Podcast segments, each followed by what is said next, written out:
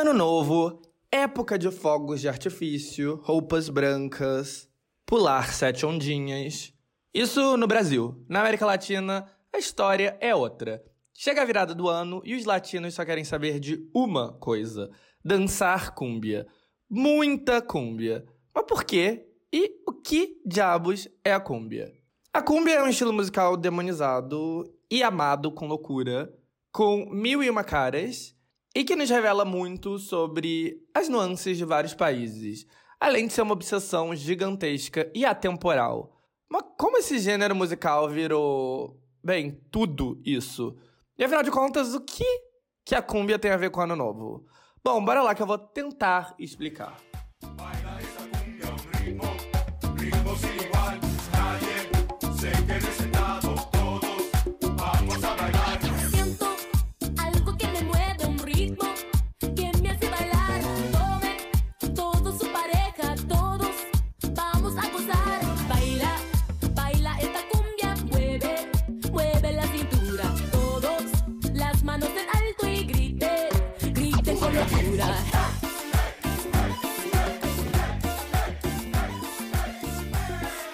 Ano Novo são, para quase todos os países latinos, uma combinação que faz tanto sentido quanto, sei lá, Bebê com Chupeta, Romeu e Julieta, Claudinho com Bochecha, etc. Mas antes de chegarmos no Ano Novo, a gente tem que passar pelo Natal. No último episódio de 2021 do Tá Causando, eu falei sobre a força das músicas natalinas.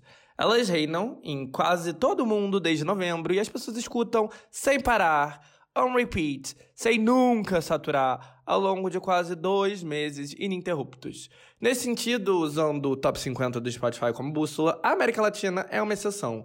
Porque não só músicas natalinas não são uma unanimidade ao longo de dois meses, tal como na Europa e nos Estados Unidos, em muitos países, como no Brasil, ela é meio que ignorada e não aparece no top 50 nem sequer nos dias 24 e 25. Mas apesar de no Brasil a gente não dar tanta bola assim para essa vibe sazonal natalina, tem alguns países da América que meio que se importam. Pelo menos quando chega o dia 25. Não é como nos Estados Unidos e na Europa, onde All I Want for Christmas e todas as demais canções tocam incessantemente desde que a temperatura começa a baixar em novembro, mas, pelo menos no dia que o bom velhinho chega para dar seus presentes, o Chile e o México entram no clima. Sendo assim, no dia 25 tem Mariah, One, Feliz Navidad, Jingle Bell Rock e o álbum de músicas de Natal do Luiz Miguel tomando conta do top 50 de ambos os países. Mas enquanto o Chile e o México se rendem às músicas natalinas, algo interessante acontece na Colômbia. Como o top 50 do Spotify colombiano do dia 24, que eu comentei lá no Tá Causando, deixou claro, a reunião de família do Natal colombiano não é embalada por músicas natalinas, e sim por cúmbia, principalmente cúmbia da década de 70, com várias músicas desse estilo explodindo, principalmente as do Rodolfo Aicardi e do venezuelano Pastor López.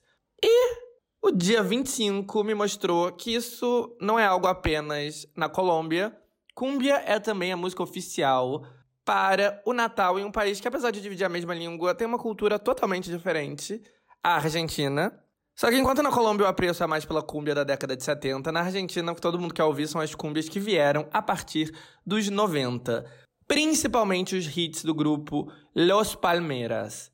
Los Palmeiras são tão gigantescos no período das festividades que o argentino mais influente de todos, Lionel Messi, desembolsou alguns milhões para que o grupo fosse a grande atração da sua festa de Natal esse ano. Então, enquanto os argentinos tiveram que se contentar em ouvir Los Palmeiras via Spotify e YouTube no dia 25, o Messi teve eles ao vivo. É para quem pode, não para quem quer.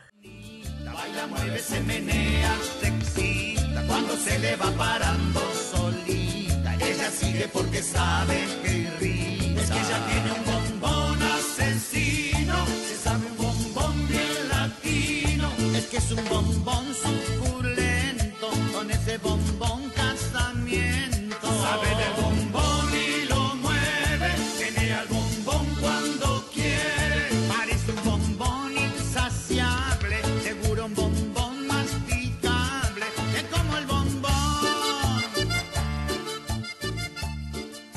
Esse, aliás, é um dos muitos hits dos Los Palmeiros e o que mais bombou no Natal argentino? Bombón Assassino. Uma curiosidade, essa música foi composta em 2004 por um compositor santafecino de Santa Fé, o estado natal do grupo. E aí, os Los Palmeiros gravaram a canção e ela teve um certo sucesso. Daí, em 2006, a canção caiu nas mãos de uma atriz barra personalidade de mídia barra cantora mexicana chamada Ninel Conde, que estava em alta por estar tá interpretando Sônia Reis, a mãe da Roberta, uma das protagonistas da novela teen fenômeno Rebelde. E daí, Ninel, ou Ninel, sei lá, gravou essa música e ela foi um hit tão grande que no México, Bombón Assassino virou o apelido dela. Mas enquanto tudo isso acontecia lá na América do Norte, na Argentina ninguém sabia quem era Ninel Conde.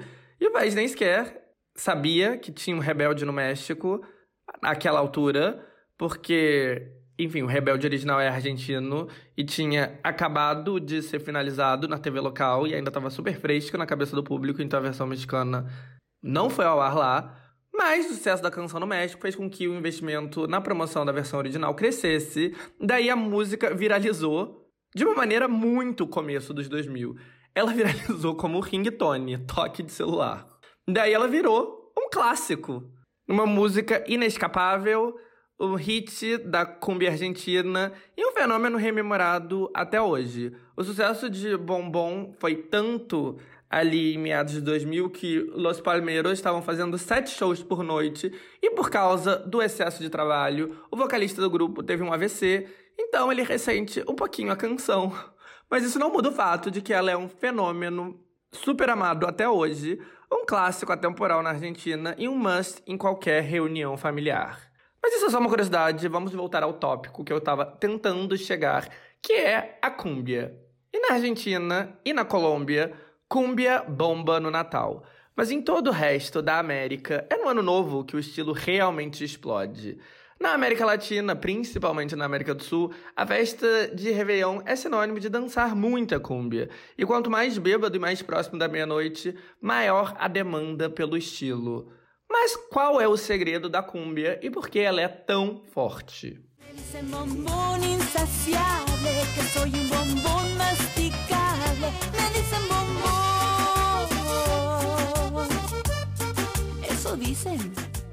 A cumbia é um estilo musical popular em toda a América Latina que todo mundo parece achar que é do próprio país deles. Na Argentina, a cumbia é o estilo mais popular de todos, parte do DNA da nação. Em Amor a la Mexicana, um hit da Thalia dos anos 90, em que ela lista todas as tradições mexicanas necessárias para embalar um romance com ela, tipo cavalo, bota e sombreiro, tequila, tabaco e rum, ela também menciona a cúmbia junto com outro estilo mexicano, o apango, dando a entender que a cumbia é mexicana.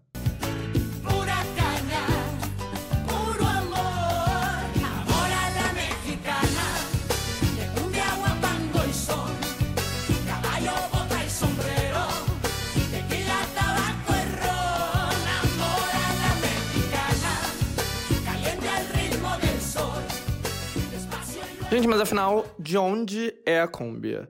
A cúmbia é de todo mundo. Ao mesmo tempo que ela não é de ninguém. Não, tô brincando, ela é sim de alguém, ela é da Colômbia. Como todo colombiano sabe, a cúmbia vem de lá.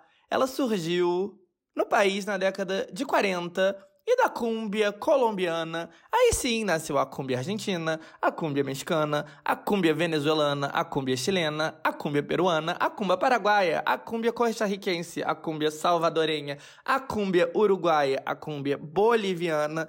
Gente, eu podia continuar, tá? Mas eu vou parar. E, inclusive, falando nisso, é... eu queria dividir aqui uma coisa que eu sempre penso. Mas assim, a língua é uma coisa muito poderosa, né? Porque assim, eu, como uma pessoa que conheço tanto a Argentina quanto o México e a cultura de ambos os países, eu acho que são dois países que têm menos em comum entre eles do que, sei lá, o Brasil e o México, por exemplo. São países muito diferentes. Só que eles dividem uma língua, e isso por si só já é o suficiente para ter um elo cultural muito grande. E eu tô falando da Argentina e do México, mas como vocês podem ver, é Argentina, México, Bolívia, Paraguai, Costa Rica, enfim, todos os países da América Latina que abraçaram a cúmbia e fizeram dela algo próprio. Mas, como os pais do estilo, a Colômbia tem um apreço bem grande pela cúmbia, principalmente a cúmbia vintage. Tanto no Natal quanto no Ano Novo, as cumbias que são um must em todas as festas no país são as da década de 70 e 80, como El Alcente, do venezuelano colombiano Pastor López, e o maior hit de todos, Carinito, do Rodolfo Aicardi.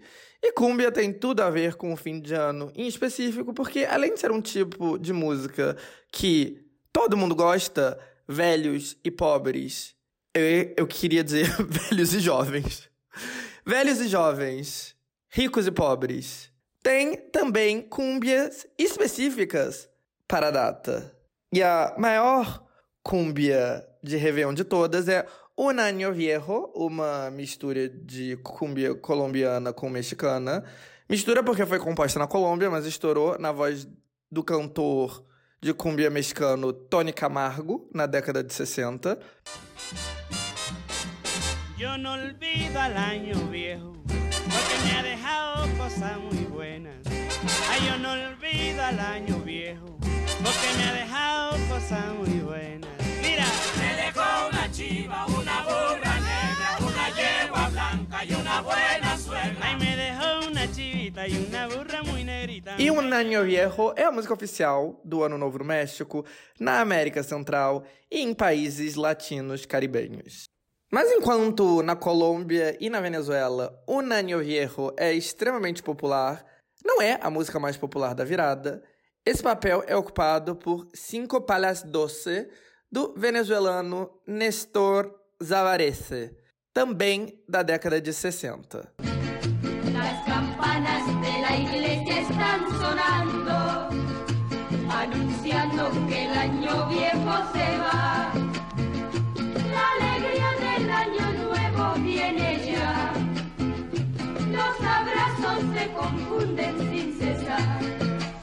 Cinco para las doce, el año va a terminar. Me voy corriendo a mi casa a abrazar a mi mamá. Já o México escuta o Año Viejo com muitíssimo entusiasmo no dia 31 e no dia 1 só que eles são um ponto fora da curva da América Latina, no sentido de que, com exceção dessa, eles não têm uma predileção particularmente grande por ouvir cúmbia nas festas de fim de ano. E por quê?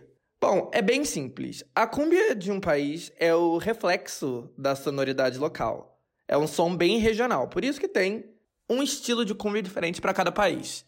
Como a cúmbia mexicana, como qualquer outra cúmbia, reflete muito as regionalidades, ela acaba sendo muito similar à música regional mexicana.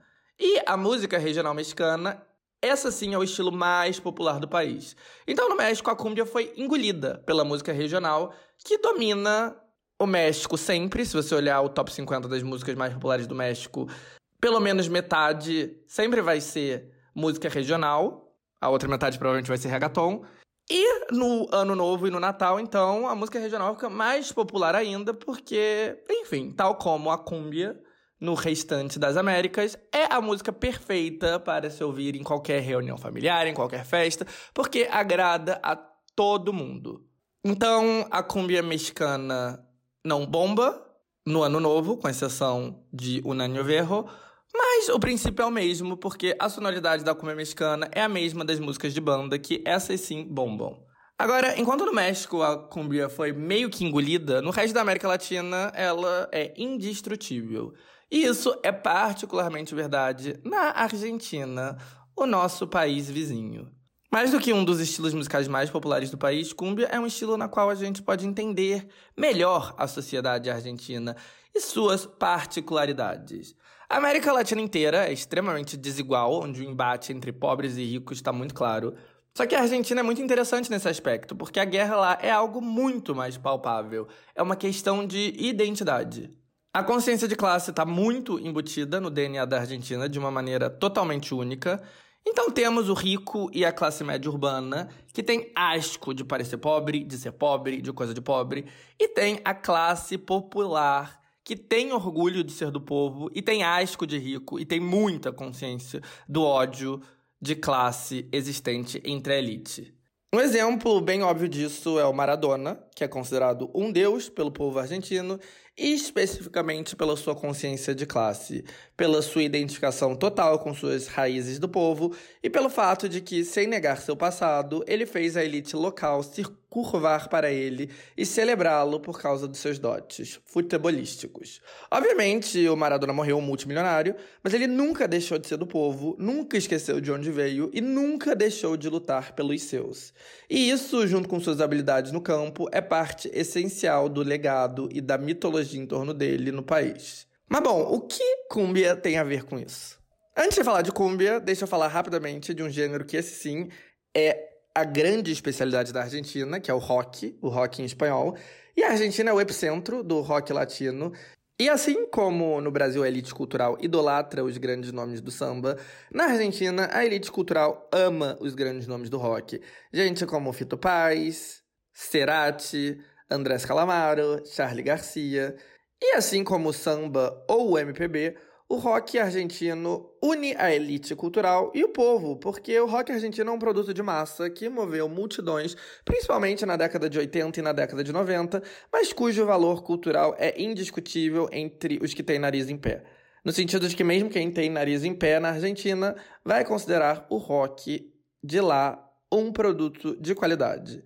A maior banda de rock da história da América Latina, ícones do tamanho do Michael Jackson ou os Beatles em qualquer país latino é o Soda Stereo.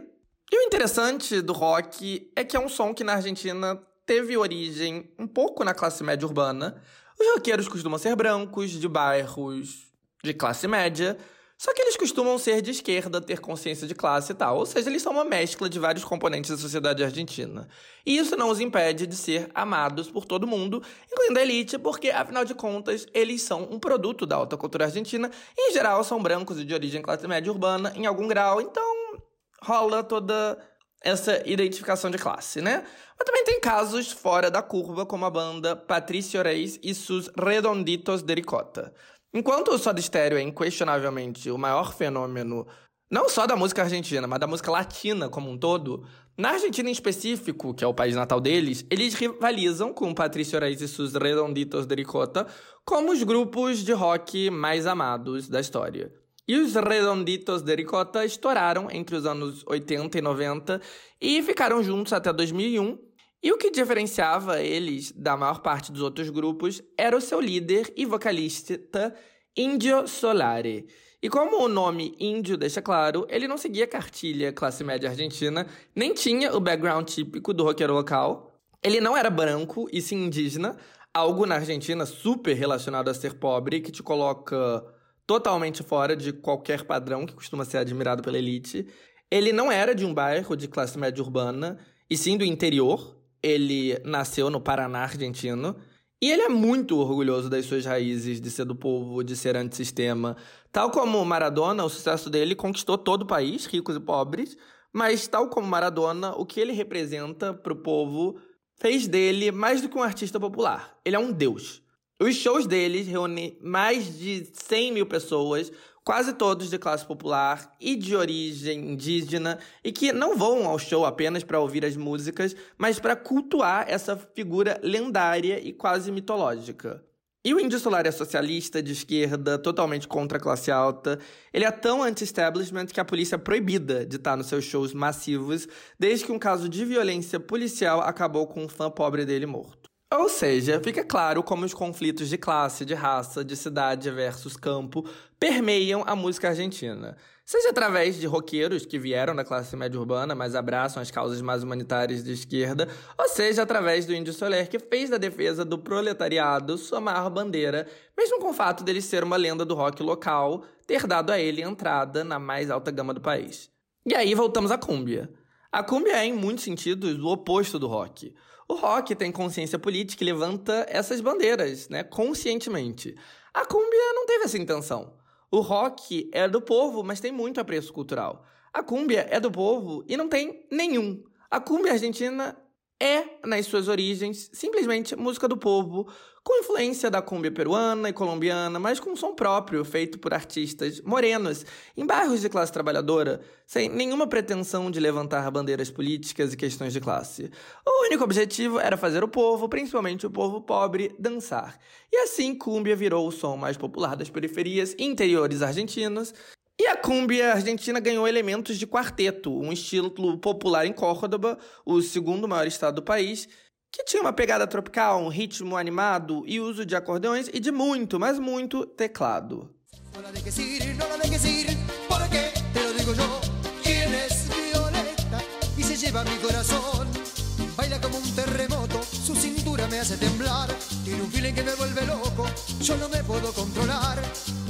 Como sube y baja, como si se fuera a romper. Me corre un frío por la espalda, yo no sé lo que voy a hacer. No la dejes ir, no la dejes ir, porque te lo digo yo. Em qualquer país, mas principalmente em um país onde a guerra de classes é parte tão presente no DNA das pessoas, esse histórico de ser música de periferia sem nenhum objetivo além de fazer dançar faria com que cumbia fosse tratado pela elite como o lixo do lixo, música ruim pra gente pobre e sem cultura. E bom, de fato foi o que aconteceu na Argentina, óbvio, onde cumbia era considerada uma enorme merda. E como em geral acontece com gêneros populares tratados assim, seja o rap nos Estados Unidos ou o funk e o pagode no Brasil, esse preconceito não impede o estilo de conquistar todo mundo, incluindo os jovens de elite que não resistem ao guilty pleasure que é gostar de música proibida do povo. Então a popularidade da cumbia foi crescendo e crescendo e crescendo. E quando chegou no fim dos 80, cúmbias e estilos chamados de tropicais eram o som mais popular do país. A mesma elite jovem de Buenos Aires que tinha orgulho de ser branca e tinha ojeriza, a pobre, era a mesma que lotava os eventos de bailanta, onde se dançava o som do momento, a cúmbia. Até as muito exclusivas boates de Punta del Este, o balneário uruguaio onde a nata da alta sociedade argentina se reuniu no verão, tinha como grande atração os artistas da movida tropical. Quando chegou a década de 90, era um hit atrás do outro, vindo de nomes como Alcides, Gladys, La Bomba Tucumana, Lia Cruzet, Grupo Sombras e Rodolfo Maravilla.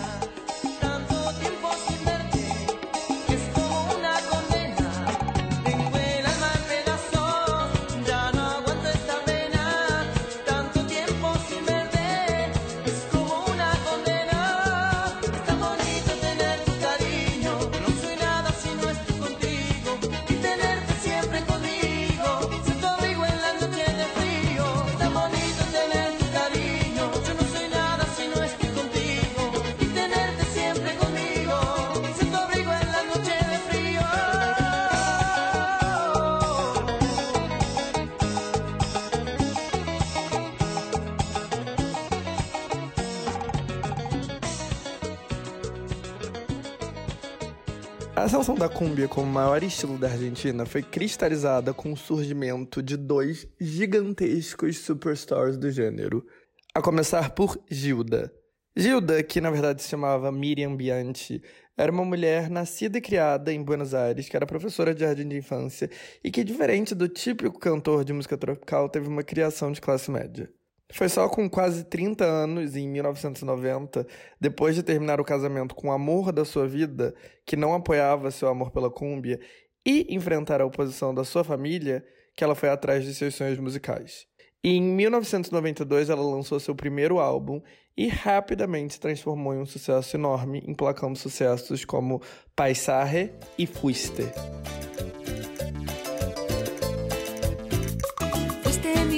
fuiste mi pasión. mi sueño, mi mejor canción, todo eso fuiste, pero perdiste. Fuiste mi orgullo, fuiste mi verdad y también fuiste mi felicidad, todo eso fuiste, pero perdiste. De repente una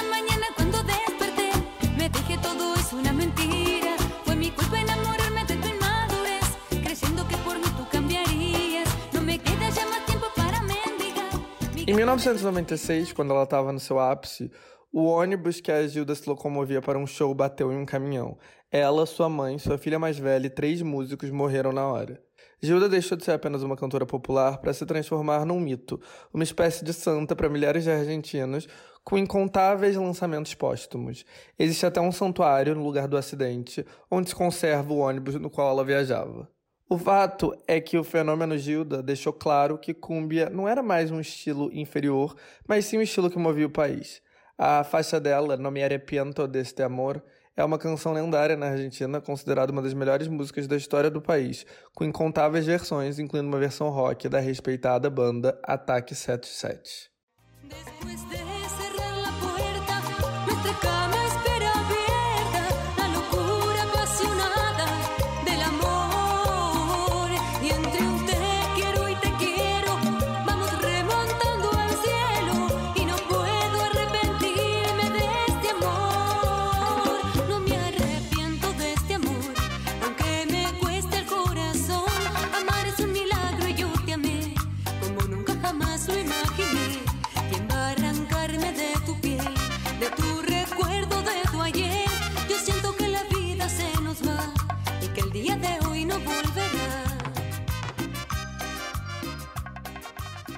Mas o fenômeno Gilda ficou pequeno perto de outro sucesso histórico que atingiu seu ápice na virada do século.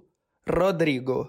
Rodrigo nasceu em uma família musical em Córdoba, a terra natal do estilo quarteto, que mudou a cumbia local, e o pai dele estava determinado em fazer com que ele se tornasse uma grande estrela. Depois que ele, ainda no começo da adolescência, não conseguiu se destacar no muito concorrido cenário cordobês, a família foi para Buenos Aires tentar a sorte no fim da década de 80, mas o sucesso não chegou da noite para o dia. Ao longo do começo dos 90, ele fez muitas apresentações nas noites da capital, ganhando um público cada vez maior. E em 1994, ele perdeu o pai de maneira dramática. Vítima de um ataque cardíaco, o pai morreu nos braços do cantor logo depois de uma apresentação, nunca podendo realizar o sonho de ver o seu filho como o maior do país. No ano seguinte, já bastante famoso na noite portenha, ele lançou um álbum que esperava-se que fosse um grande sucesso e que tinha mais influência de salsa do que cumbia quarteto. Não alcançou a expectativa, mas o mega estrelato finalmente veio pouquíssimo tempo depois com o sucesso gigantesco de Lo Mejor del Amor, em 1996, uma música sobre infidelidade e amor carnal que deu origem a um álbum do mesmo nome. Daí, em 1998, ele lançou Quarteteando e a música 840, sobre o amor entre diferentes classes sociais, se transformou num fenômeno imparável, transformando Rodrigo, agora sim, no maior artista do país. Com seu carisma, pele morena, sotaque cordobês e expressivos olhos verdes, Rodrigo virou um herói das multidões, amados por todos, ricos e pobres, interior e cidade grande, classe média e classe baixa, brancos e morenos. Apesar do seu jeito classe popular, ele virou o maior sex symbol do país, sendo rebatizado de El Potro Rodrigo, potro sendo uma expressão para um homem altamente atraente. E obviamente ele emplacou um hit atrás do outro. Soy Cordobês virou praticamente o hino de Córdoba. sin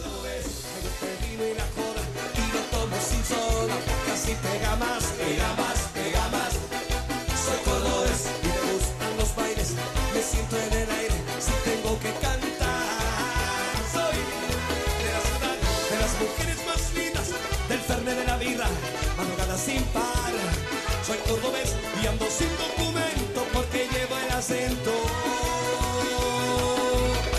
de Córdoba capital. Ele foi até Cuba conhecer seu ídolo Maradona e fez uma música para ele, La Mano de Dios, contando a trajetória do jogador desde criança pobre que jogava num time infantil até virar o maior herói do país. Até hoje, La Mano de Dios é considerada a música tema do Maradona.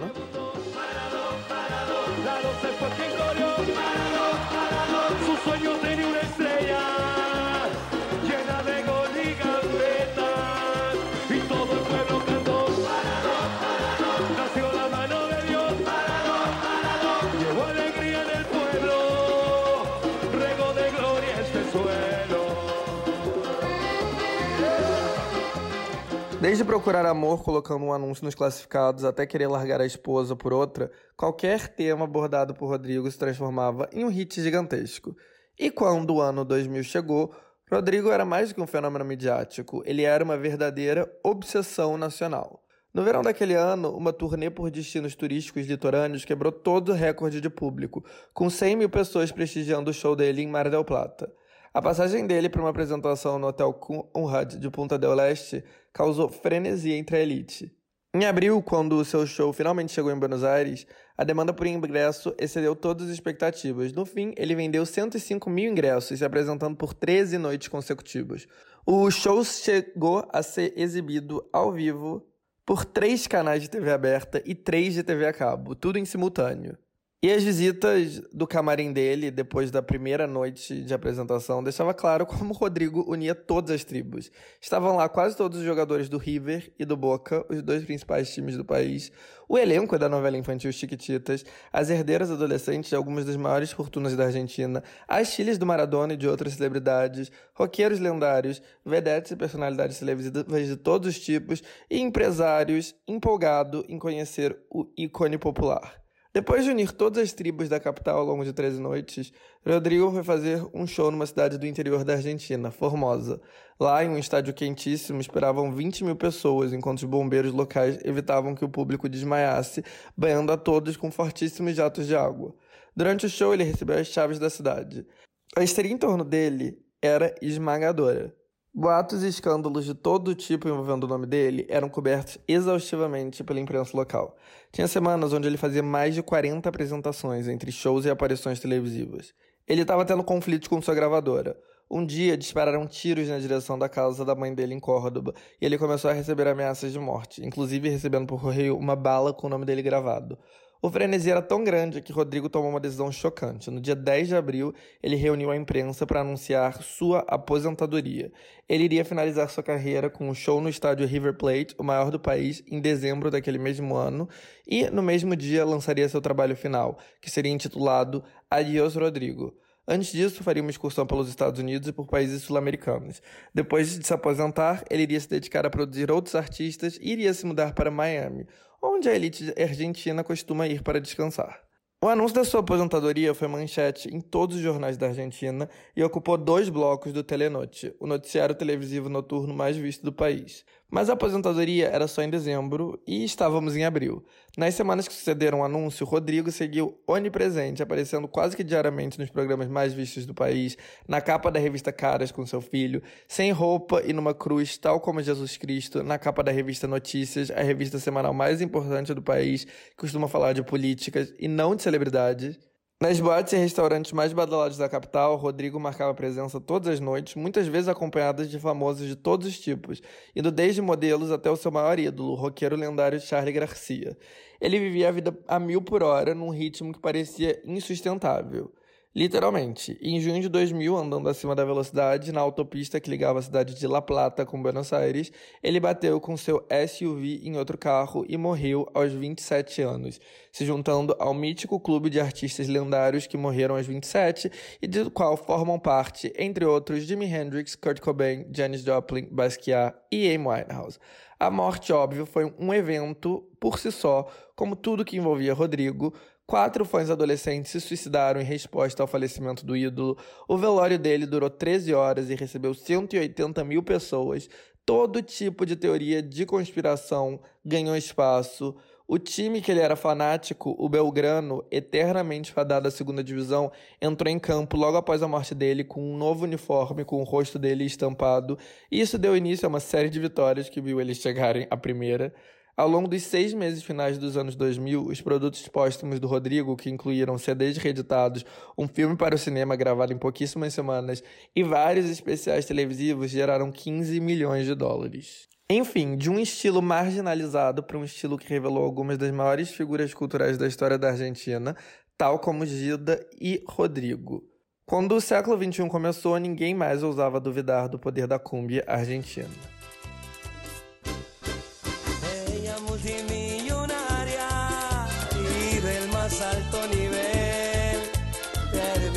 Secundaria con un promedio de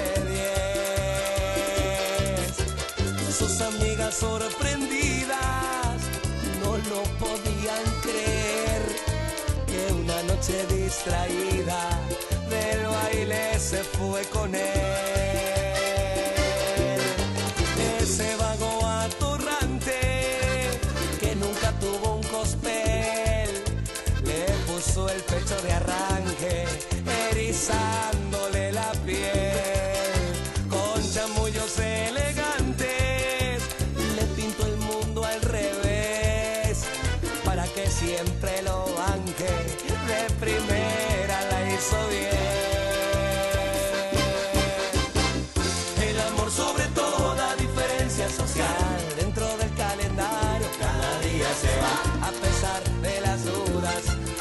Dirán el amor puede. Desde esses dois fenômenos, a cúmbia nunca mais produziu artistas tão gigantescos como comoveram o país a tal grau. O que não significa que a cúmbia não seguiu enorme e dando origem a estrelas. A maior parte delas vindo da classe popular, como Karina, La Princesita ou El Polaco. Outro desdobramento interessante é que no fim da década de 90, com o fim do governo neoliberal de Menem e principalmente depois da crise econômica histórica que a Argentina passou em 2001, a cúmbia ganhou consciência de classe. E assim nasceu a cúmbia villera, ou a cúmbia da favela. Uma cúmbia que, assim como o rock do passado, tinha consciência política e falava de miséria, de desigualdade social, da raiva contra o sistema e contra a elite. Tudo isso com muitas gírias dos bairros populares e ritmos dançantes. O maior expoente da cumbia vieira foi o grupo Damas Grátis, que segue popular até hoje. À primeira vista, a cúmbia do Dama Grátis era só uma cúmbia mais vulgar. Um dos hits que fez eles estourarem foi El Humo de mi Facito, ou A Fumaça do Meu Baseadinho. Es el humo de este pasito que me.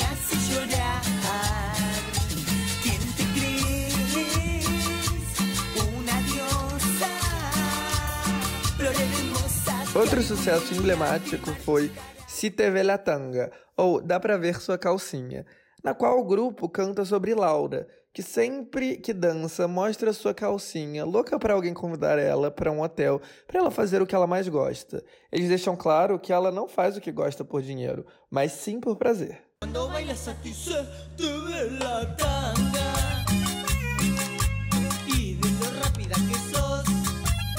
Vos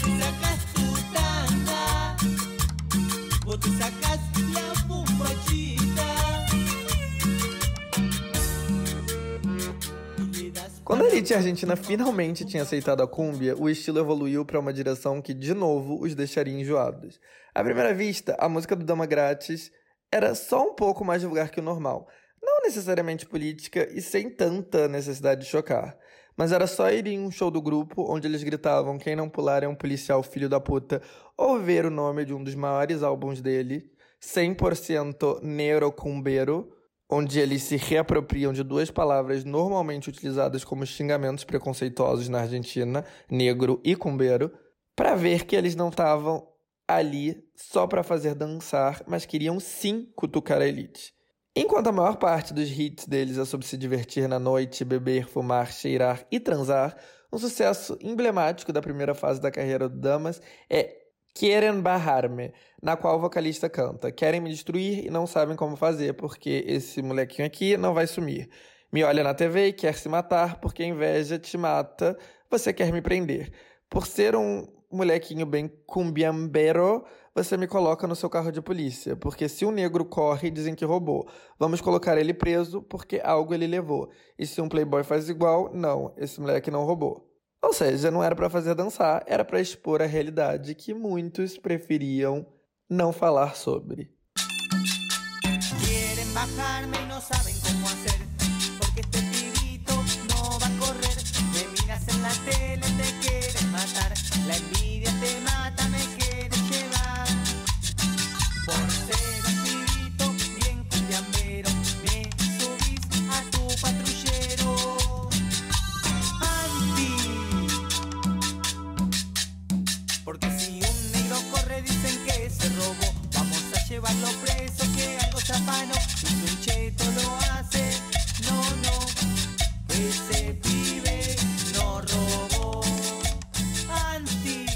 Mostrando a grande mescla latina que é a cumbia, o estilo do Dama Grátis tinha forte influência da cumbia peruana, com o uso da guitarra elétrica, e também da cumbia sonideira mexicana, com efeitos eletrônicos. E a cumbia vieira não se resumia ao Damas Grátis, bem longe disso. Mas eles eram, sem dúvida nenhuma, os maiores expoentes do gênero, e os primeiros a virarem totalmente mainstream. A música deles caiu no gosto popular e como costuma acontecer com a cumbia da Argentina, o nojo da classe média se transformou em apreço. Não que os integrantes do Damas Grátis se importassem, eles eram os primeiros que diziam que não faziam música para Playboy e Patricinha dançar. Mas foi o que aconteceu. Principalmente depois que, em 2002, Pablo Trapero, um dos diretores mais badalados do prestigiado cinema argentino, chamou o líder do grupo, Pablo Lescano, para fazer a trilha sonora do seu filme El Bonaerense, sobre um garoto de classe trabalhadora que é preso por um crime que não cometeu e, graças a um tio ex-policial, consegue sair da prisão e, ironicamente, arranja um emprego na própria polícia. Bonaerense, o título do filme, que também virou o título de um álbum do Damas Grátis, é o nome que se dá aos habitantes da Grande Buenos Aires, que, diferente dos portenhos, não moram na capital, a cidade autônoma de Buenos Aires. Bonaerense não é sinônimo de ser pobre. Alguns dos distritos mais ricos do conurbano, o nome dado à junção dos 24 distritos e da capital, que formam a Grande Buenos Aires, são bonaerenses, ou seja, ficam fora da cidade autônoma. Mas quase todas as vichas ou favelas de Buenos Aires também ficam concentradas nesses distritos.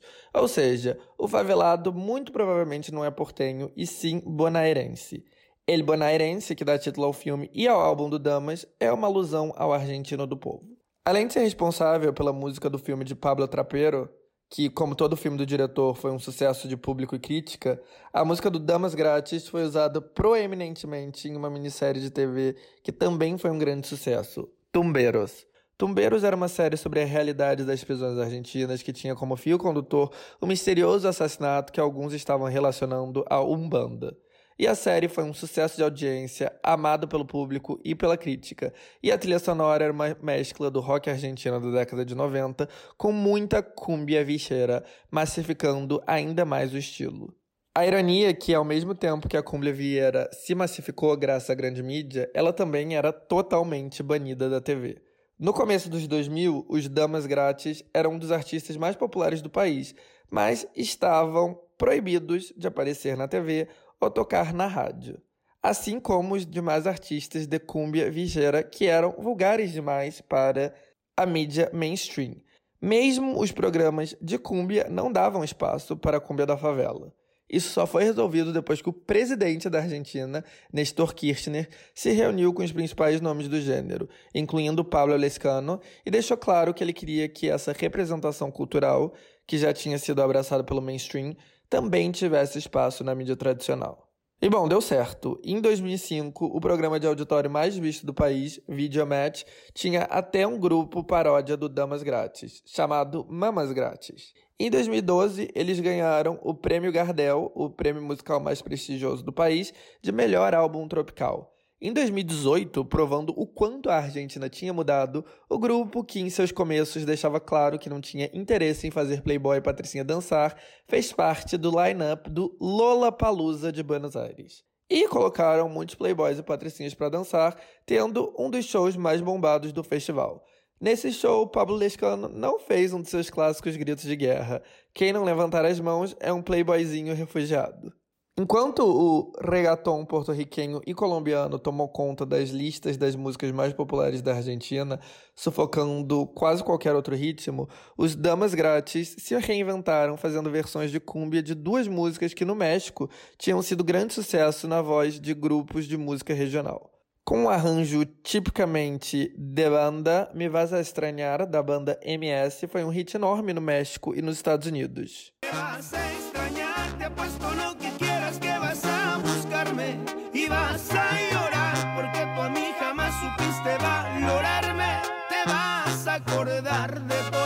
Nuestras travesuras, pero será muy tarde.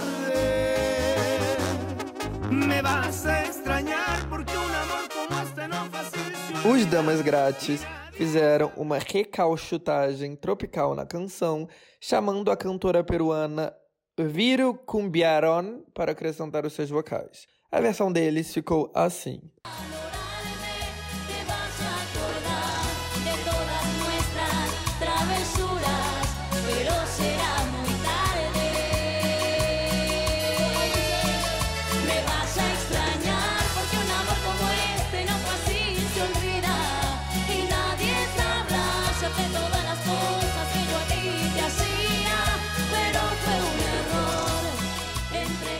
Deu muito, muito certo.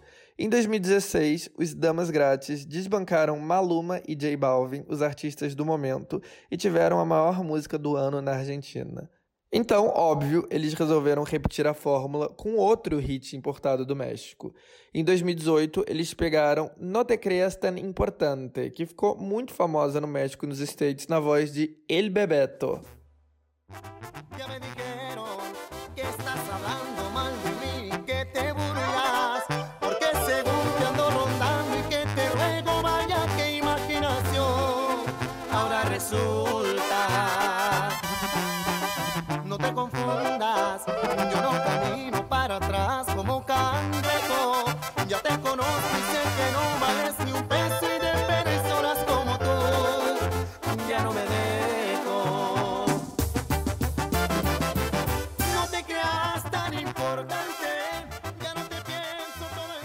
Deixaram do jeitinho deles, chamando novamente Viro Cumbiaron para acrescentar os seus vocais. De novo, eles desbancaram os regatoneiros e artistas de trap do momento e tiveram a maior música de 2018 na Argentina.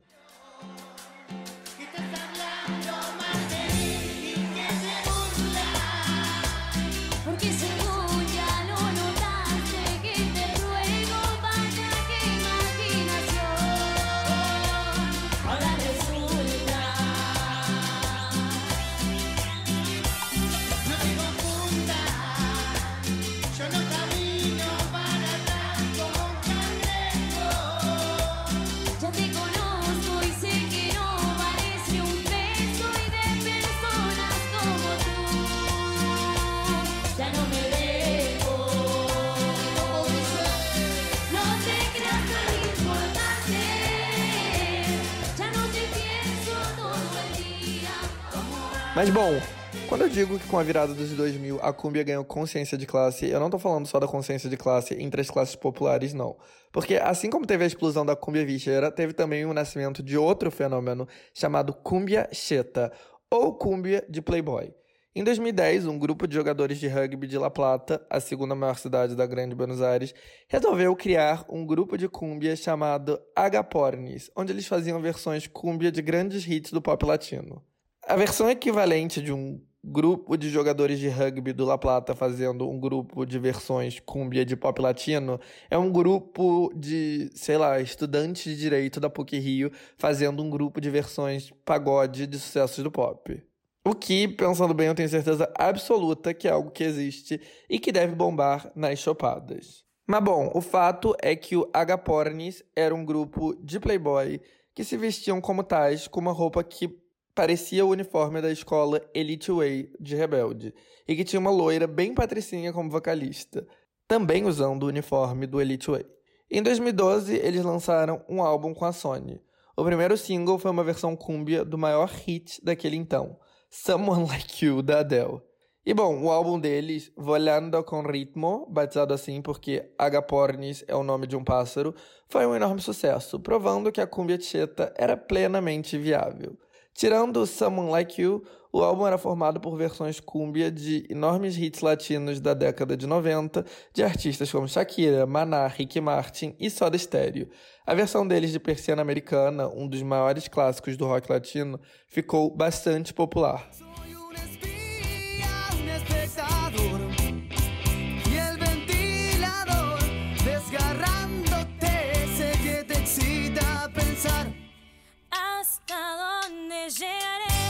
Es difícil de creer. es difícil de creer Creo que nunca lo podré saber. Podré saber Solo así, Solo así yo te veré yo te veré. a través de mi persiana americana. O Outro grande hit foi a reinterpretação cúmbia de Si Te Vas, da Shakira.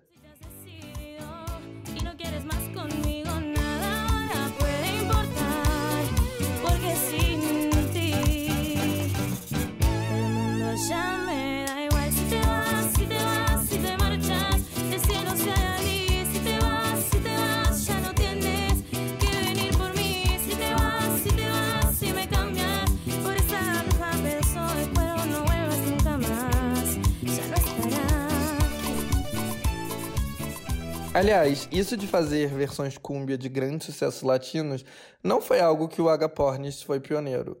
Na década de 90, o grupo de cúmbia romântica Los Charros, provenientes da província de Chaco, no noroeste argentino, tinham obtido enorme sucesso fazendo versões cúmbia de grandes sucessos latinos, principalmente de artistas de música regional mexicana.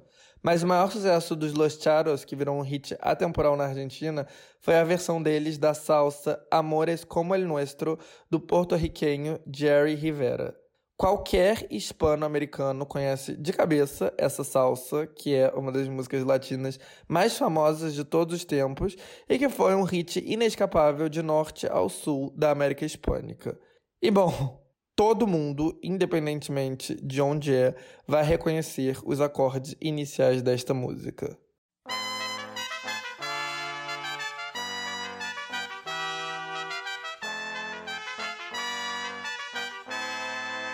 Shakira, Shakira.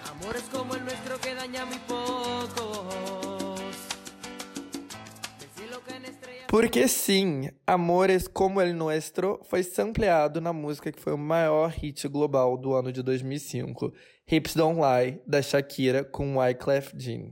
Mas antes da Shakira, os charros já tinham revivido essa música com uma versão inescapável na década de 90 na Argentina.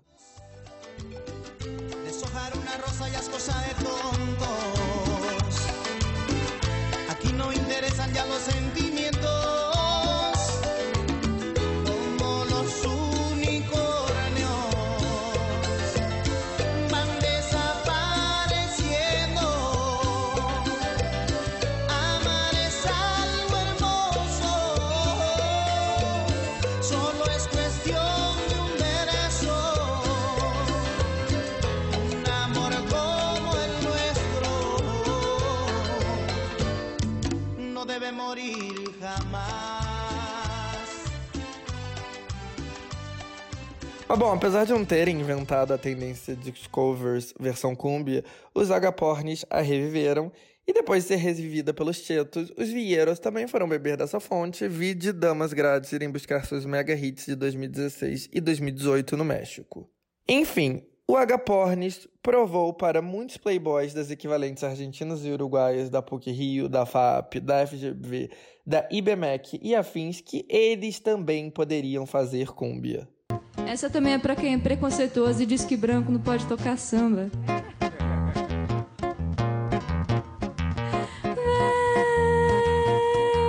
E sim, eu disse argentinos e uruguaios, porque apesar da cumbia cheta, também conhecida como cumbia pop, ter nascido na Argentina, ela foi aperfeiçoada no Uruguai, onde grupos de adolescentes brancos e de classe alta, do tipo que veraneiam em Punta del Este, começaram a surgir um atrás do outro. E bom, a coisa saiu do controle no verão de 2015, quando a cumbia cheta uruguaia virou o maior frenesi na Argentina. Naquele ano, todo o top 50 argentino foi dominado por apenas duas bandas de cumbia cheta uruguaia, Maramá e Rombay. E por causa do sucesso massivo dos dois, infinitos grupos similares apareciam todo verão querendo tirar casquinha do fenômeno da cumbia cheta uruguaia. Teve o hashtag Toco para Vos, Dame Cinco, Maui, Pijama Party, Manosariba, Canto para Bailar, enfim, Acho que em algum ponto toda a população branca com menos de 30 anos de Montevideo fazia parte de algum grupo de cumbia pop. Mas bom, essa modinha foi passageira, com exceção dos pioneiros, o Maramá, que se separou em 2018 e que retornou com enorme fanfare faz poucos meses. Todos os demais grupos uruguaios foram esquecidos pelos argentinos, mas enquanto a onipresença da cumbia pop made in Uruguai é coisa do passado, a cumbia pop ainda tem seu peso na Argentina. A prova disso é o grupo Migrantes, formados por dois boizinhos de Buenos Aires, que com a cumbia pop Se Me Tomam na Cerveza obtiveram um hit em toda a América do Sul. E a canção é um sucesso tão gigantesco que ela tá faz quase dois anos no top 50 da Argentina e do Uruguai no Spotify. E assim, com a cumbia pop dos migrantes, chegamos nos 2020. E assim, nos últimos anos, o reggaeton porto-riquenho e colombiano viraram tão, mas tão massivos que parecia difícil qualquer outro estilo bombar. E a Argentina perdeu totalmente o espaço de ter hits domésticos até a ascensão do trap argentino faz relativamente pouco tempo. E aí o trap argentino, que é uma evolução do reggaeton, tomou conta tão massivamente que, de novo, parece difícil ter espaço para qualquer outra coisa que não o trap e o reggaeton. Mas a cúmbia está para a Argentina como, sei lá, o sertanejo no Brasil. Mesmo quando parece que ela está morta, ela não está. Porque não tem nada que apaixone tanto o povo quanto a cúmbia, que está sempre pronta para se reinventar e vai sempre seguir fortíssima no topo das paradas argentinas. Literalmente, a maior música da Argentina atualmente é El Bar, uma colaboração entre a artista pop badalada Tini com o um nome que melhor representa a cúmbia contemporânea. Elegante. Elegante se escreve L, a letra tracinho Gante. É um apaixonado pela produção e aos 15 anos já estava aprendendo tudo sobre o assunto em um netbook que ele ganhou como parte de um programa social do governo. Como um bom jovem da periferia, seu estilo favorito era a cúmbia, mas não a cúmbia tropical da década de 90, e sim a cúmbia que a juventude atual ama, a cúmbia RKT, uma cúmbia com muito baixo e um flow e produção estilo trap regatoneiro. Em 2020, quando ele tinha 20 anos, ele mandou um dos seus beats para o Papo DJ, uma referência do estilo. Papo gostou do que ouviu e juntos eles colaboraram numa música experimental chamada Elegante RKT Session. A música foi lançada sem muita expectativa e virou um fenômeno imparável, transformando Elegante na grande revelação do ano.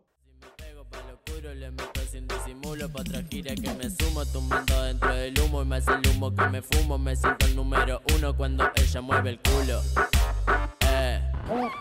Y lo pega para la pared Parece que le hace racata, racata Y sonando vale recate eh. Y es que la noche me busca a mí. Salimos en un coche corte rally. No tires reproche y ponte pa' mí Que vamos ahí fuego la pista Cuando la cosa subamos la nota la gata Com um pé na cúmbia e outro no trap, Elegante foi abraçado pelos artistas de trap mais influentes do país e virou um fenômeno.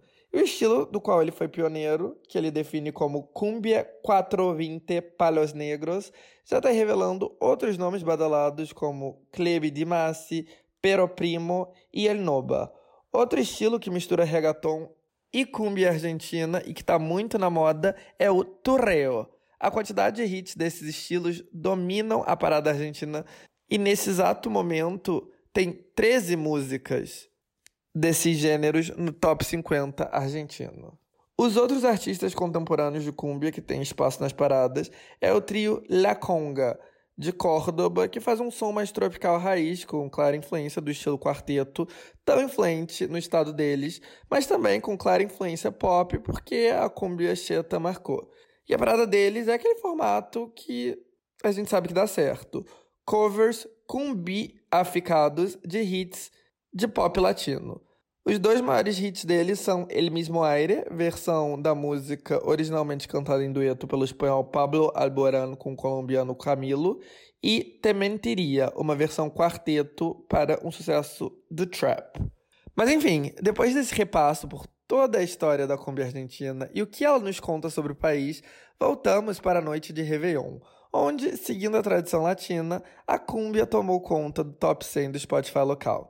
E teve de tudo. Teve a Cumbia Quarteto de Córdoba, contemporânea do La Conga, teve Elegante e outros expoentes do estilo do momento, a Cumbia 420, como Caleb Di Massi, o Pero Primo e o El Noba. Teve hits inesquecíveis da Gilda e Rodrigo. Teve muita cúmbia dos 90 e dos 2000, de artistas como Ulisses Bueno, Nestor em Bloque, Tambo Tambo, Los Charos, Banda 21 e uma infinidade mais de nomes. Mas os artistas mais populares são, assim como no Natal, Los Palmeiras. E eu fui ouvir falar do Los Palmeiras pela primeira vez recentemente, quando uma apresentação deles na final da Copa Sul-Americana viralizou na Argentina e fez a música deles entrar no top 50 do Spotify de lá do dia para noite.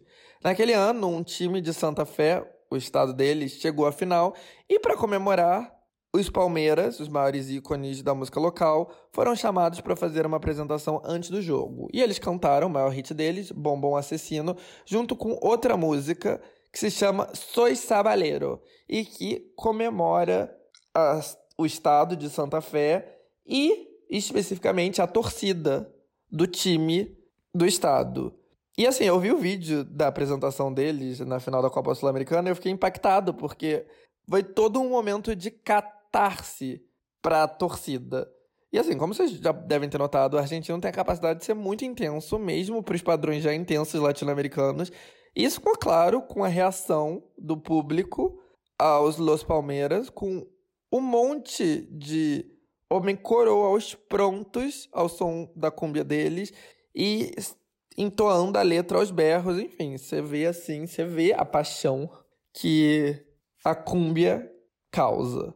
E assim, fica a curiosidade que Soy Sabaleiro é a música favorita do Messi, que, como eu já disse, ama os Palmeiras. Ele e toda a Argentina, que escolheu os hits do grupo, como Bombom, Soy Sabaleiro, Olvídala, La Cola, dentre outras, para embalar a noite de Ano Novo. La culpa es de este pueblo sabalero, que todo el mundo grite, dale negro, aea, yo soy sabalero,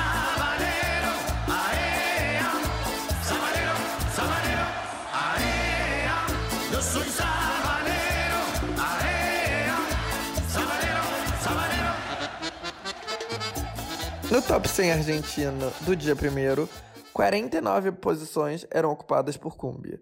Das 19 que estavam no top 50, 11 eram hits contemporâneos, que já estavam bombando. O restante eram sucessos do passado. Tinha Rodrigo, Gilda, várias músicas dos Palmeiras e, claro, Una Cerveza do Ráfaga. E Una Cerveza é uma música histórica para a cumbia argentina. Não especificamente pelo sucesso dela na Argentina, mas para o que ela significa na América Latina.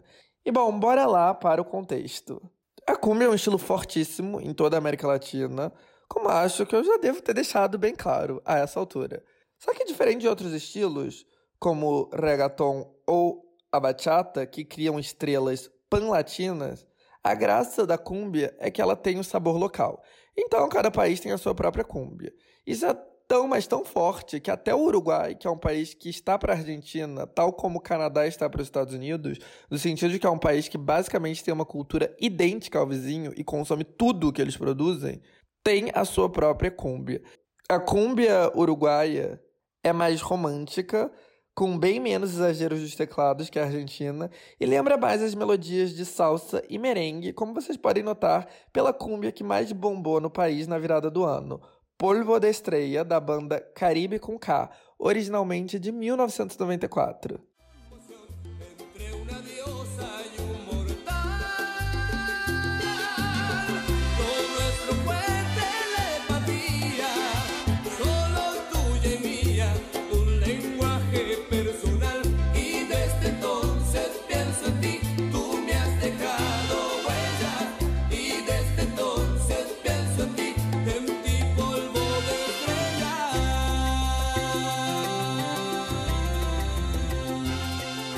Já a cúmbia mais contemporânea do Uruguai podia facilmente ser sertanejo brasileiro. Vide outro hit que bombou no Réveillon uruguaio.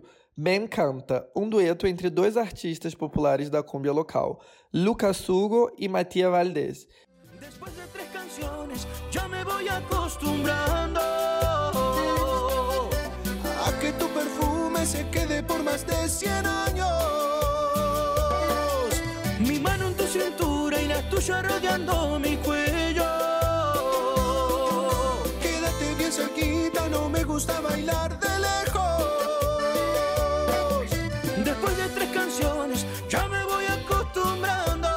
Enfim, nada a ver com a cumbia argentina, apesar do Uruguai ser colado na Argentina e ser consumidor de absolutamente tudo que a Argentina produz. Então, se até o Uruguai já colocou uma certa barreira com a cumbia argentina, mesmo sendo consumidor de 99,9% do que a Argentina consome e basicamente sendo uma cultura idêntica, imaginem o outro país vizinho, o Chile. O Chile também divide uma fronteira com a Argentina e, obviamente, uma língua em comum. E claro, como todo país latino-americano, eles têm uma cultura hispânica em comum e os grandes ícones latinos são ícones em ambos os países, assim como são em todos os outros países da região. Aliás, o Chile não nega suas origens latinas e tem o maior festival de música latina de todas as Américas, que serve para celebrar a música em espanhol de maneira geral. O festival Vinha del Mar, por onde passa qualquer ícone latino que se preze, da Xuxa ao Luiz Miguel. Só que o Chile, apesar de ser um país mínimo, é uma grande potência econômica da América do Sul. Então, apesar de ser um país onde todo tipo de latinidade bomba, também é um país muito orgulhoso de ser uma potência local de importância e com sua própria cultura. Isso quer dizer que os grandes fenômenos multinacionais da Argentina, tipo o Soda Stereo, que é uma lenda ímpar em qualquer país hispano-americano, também são uma lenda ímpar no Chile. Mas as regionalidades argentinas, essas não necessariamente chegam no Chile. Tanto por uma questão de que o Chile tem suas próprias regionalidades, quanto por uma questão de orgulho. O Chile é pequeno, mas não é um país eco que pode funcionar como uma extensão dos gostos argentinos. Muito pelo contrário.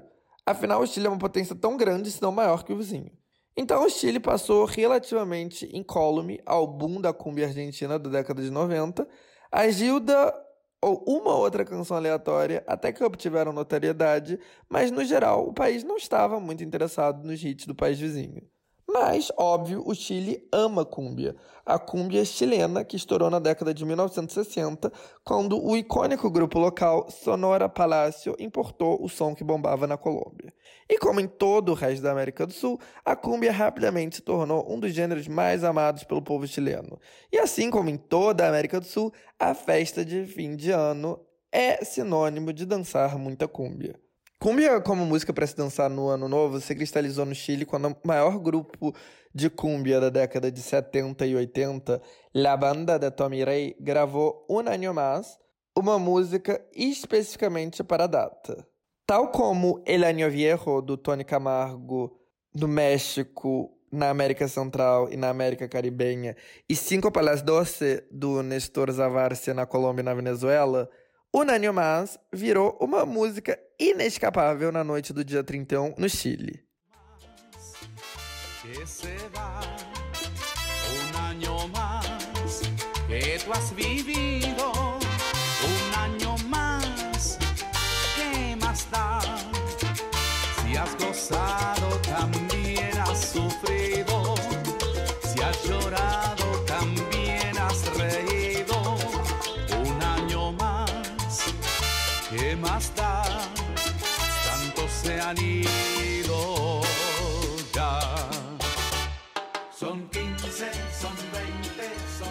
claro, todo ano, Unânime Mas aparece no top 5 do Chile no Spotify no dia 1 e várias outras músicas do catálogo da banda do Tommy Ray, direto do fim dos 70, penetram o top 50.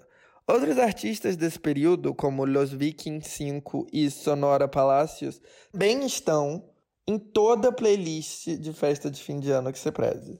A cumbia chilena dos 70 e 80 é conhecida pelos seus grupos enormes de 10 ou mais músicos, uma verdadeira orquestra. Enquanto na Argentina a cúmbia teve toda a questão do embate de status social, a cúmbia chilena, apesar de ser uma música inegavelmente popular, foi abraçada por todo mundo e ganhou a alcunha da música mais dançada do país. Virou trilha sonora para qualquer grande festa ou reunião familiar, sem despertar grandes discussões de classe e raça. E com o passar do tempo, a cúmbia nunca deixou de ser amada no Chile, mas ela não se reinventou. O que significa que quando os anos 90 chegaram e a movida tropical bombava na Argentina, a cúmbia sendo consumida no Chile seguia sendo os sucessos do fim da década de 70.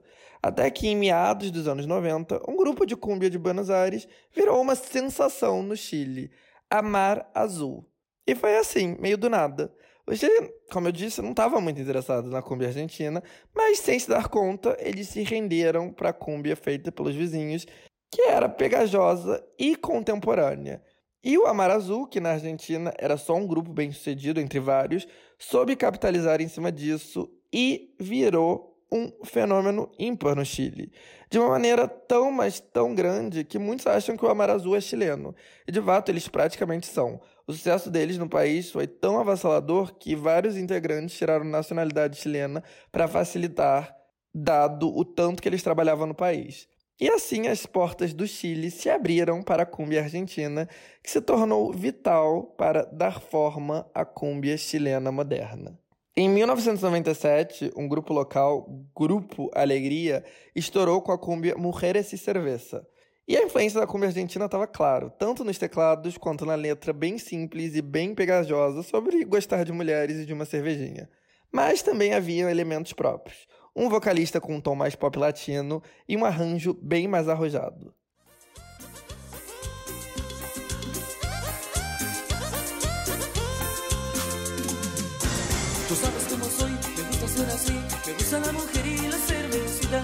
Sientas mal, no te vas a enojar, amigo nada más de la cervecita. Outro grupo chileno do fim da década de 90, Garas de Amor, confirmou essas características próprias, com vocal romântico e arranjo que tem teclados, mas vai muito além disso, chegando até a lembrar a salsa e o merengue.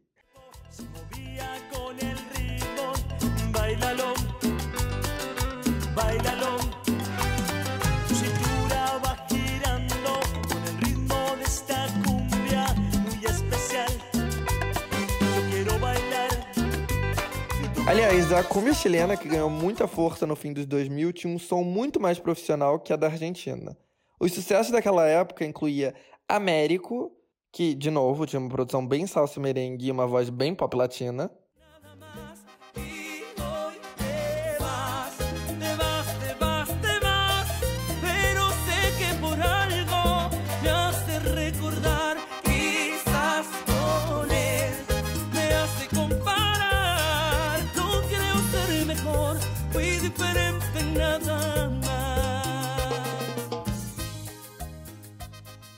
Tinha também Villa Carinho, que trazia uma mescla de estilos latinos e um pouco de ska.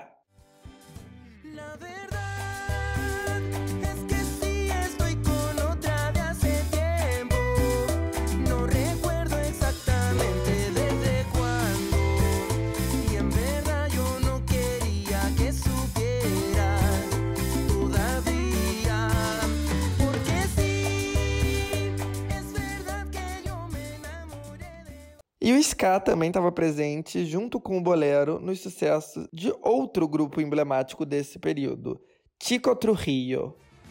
por saber qué pasó contigo en todos estos años en que no nos vimos. Me muero por saber qué pasó en tu casa.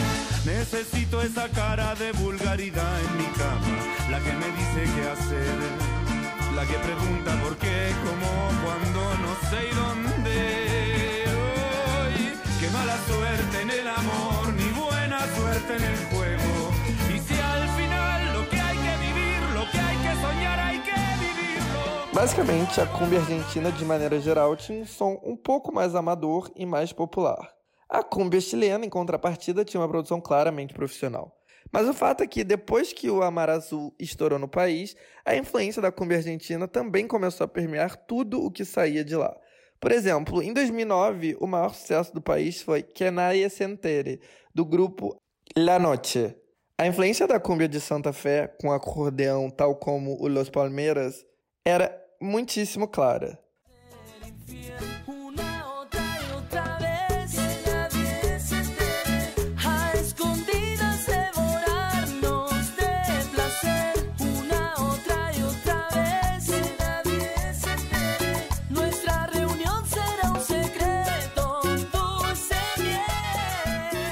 Os 2010 chegaram, a cumbia era oficialmente o estilo chileno mais popular de todos. Foi nesse período que surgiu o grupo Noche de Brujas. Desde então, as maiores referências da cumbia chilena e também os artistas locais mais populares no país. E bom, hoje em dia, o Noche de Brujas é sinônimo de cumbia chilena.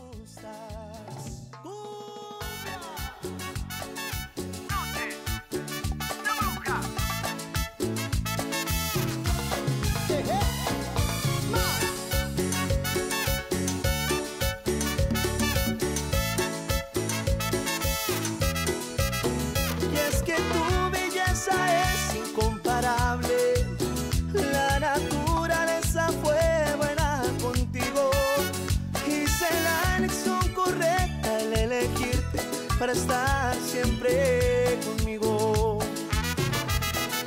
Me gusta todo de ti, tu sonrisa, tus ojos, tu cara y esa forma tan dulce. O outro fenômeno de 2010 no Chile é o grupo Santa Feria. O Santa Feria importou da Argentina a cumbia vieira, que eles renomearam de cumbia caseira. Só que apesar da clara influência, a cumbia vieira chilena é totalmente diferente da Argentina. De novo, os arranjos são muito mais arrojados. Além disso, as letras são muito mais brandas. Eles têm músicas sobre maconha, sobre os prazeres do povo, tipo futebol, cerveja, etc. Existe consciência social, com uma música do Santa Feria dedicada ao ex-presidente conservador do Chile e que se chama Dom Satã. Mas é algo bem menos raivoso e roots que aquilo que a Argentina produziu. E os maiores hits do Santa Feria são músicas com letras sobre amor, tipo El Gil de tu ex, algo como O Idiota do seu ex, de tu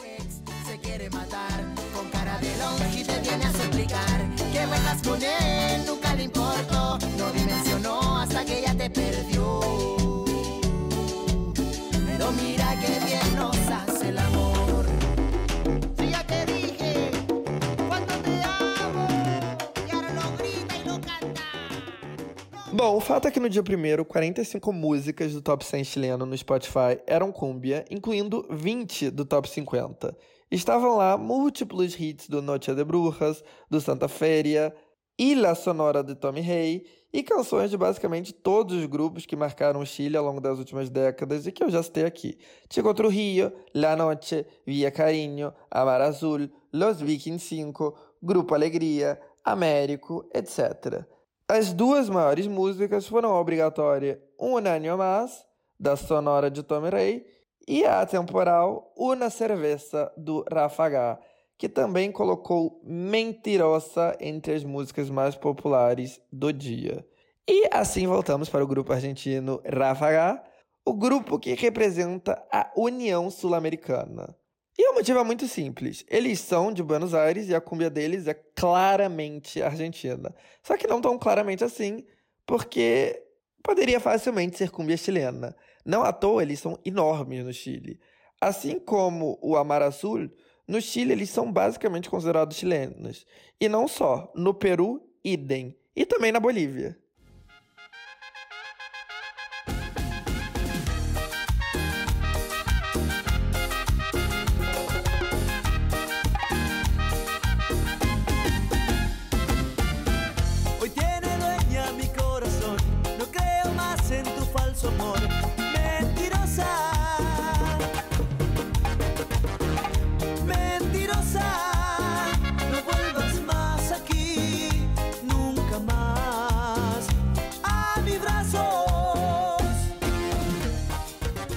América Latina ama cumbia.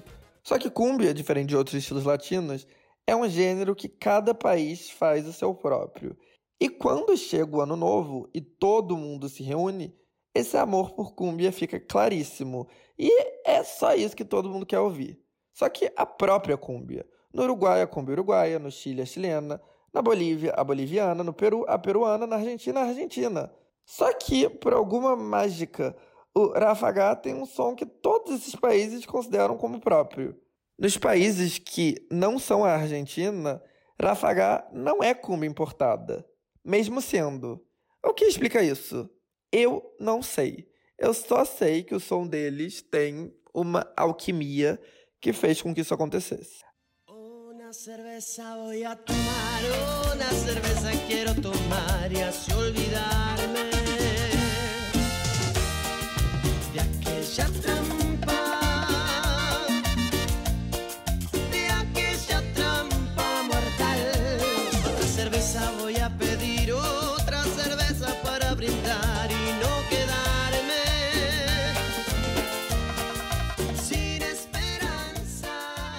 Agora, o que eu de fato sei é que, quando chega o ano novo, cada país da América Latina quer ouvir o que é seu e comemorar a sua própria cultura. E existem muitas diferenças no que cada um gosta em termos de instrumentos usados, estilo vocal, teor da letra. E é isso, quando a gente quer esmiuçar, a gente vai encontrar muita coisa diferente. Mas, por maiores que sejam as divergências, elas sempre vão ser menores do que a semelhança. Porque, afinal de contas, apesar dos pesares, é tudo muito latino.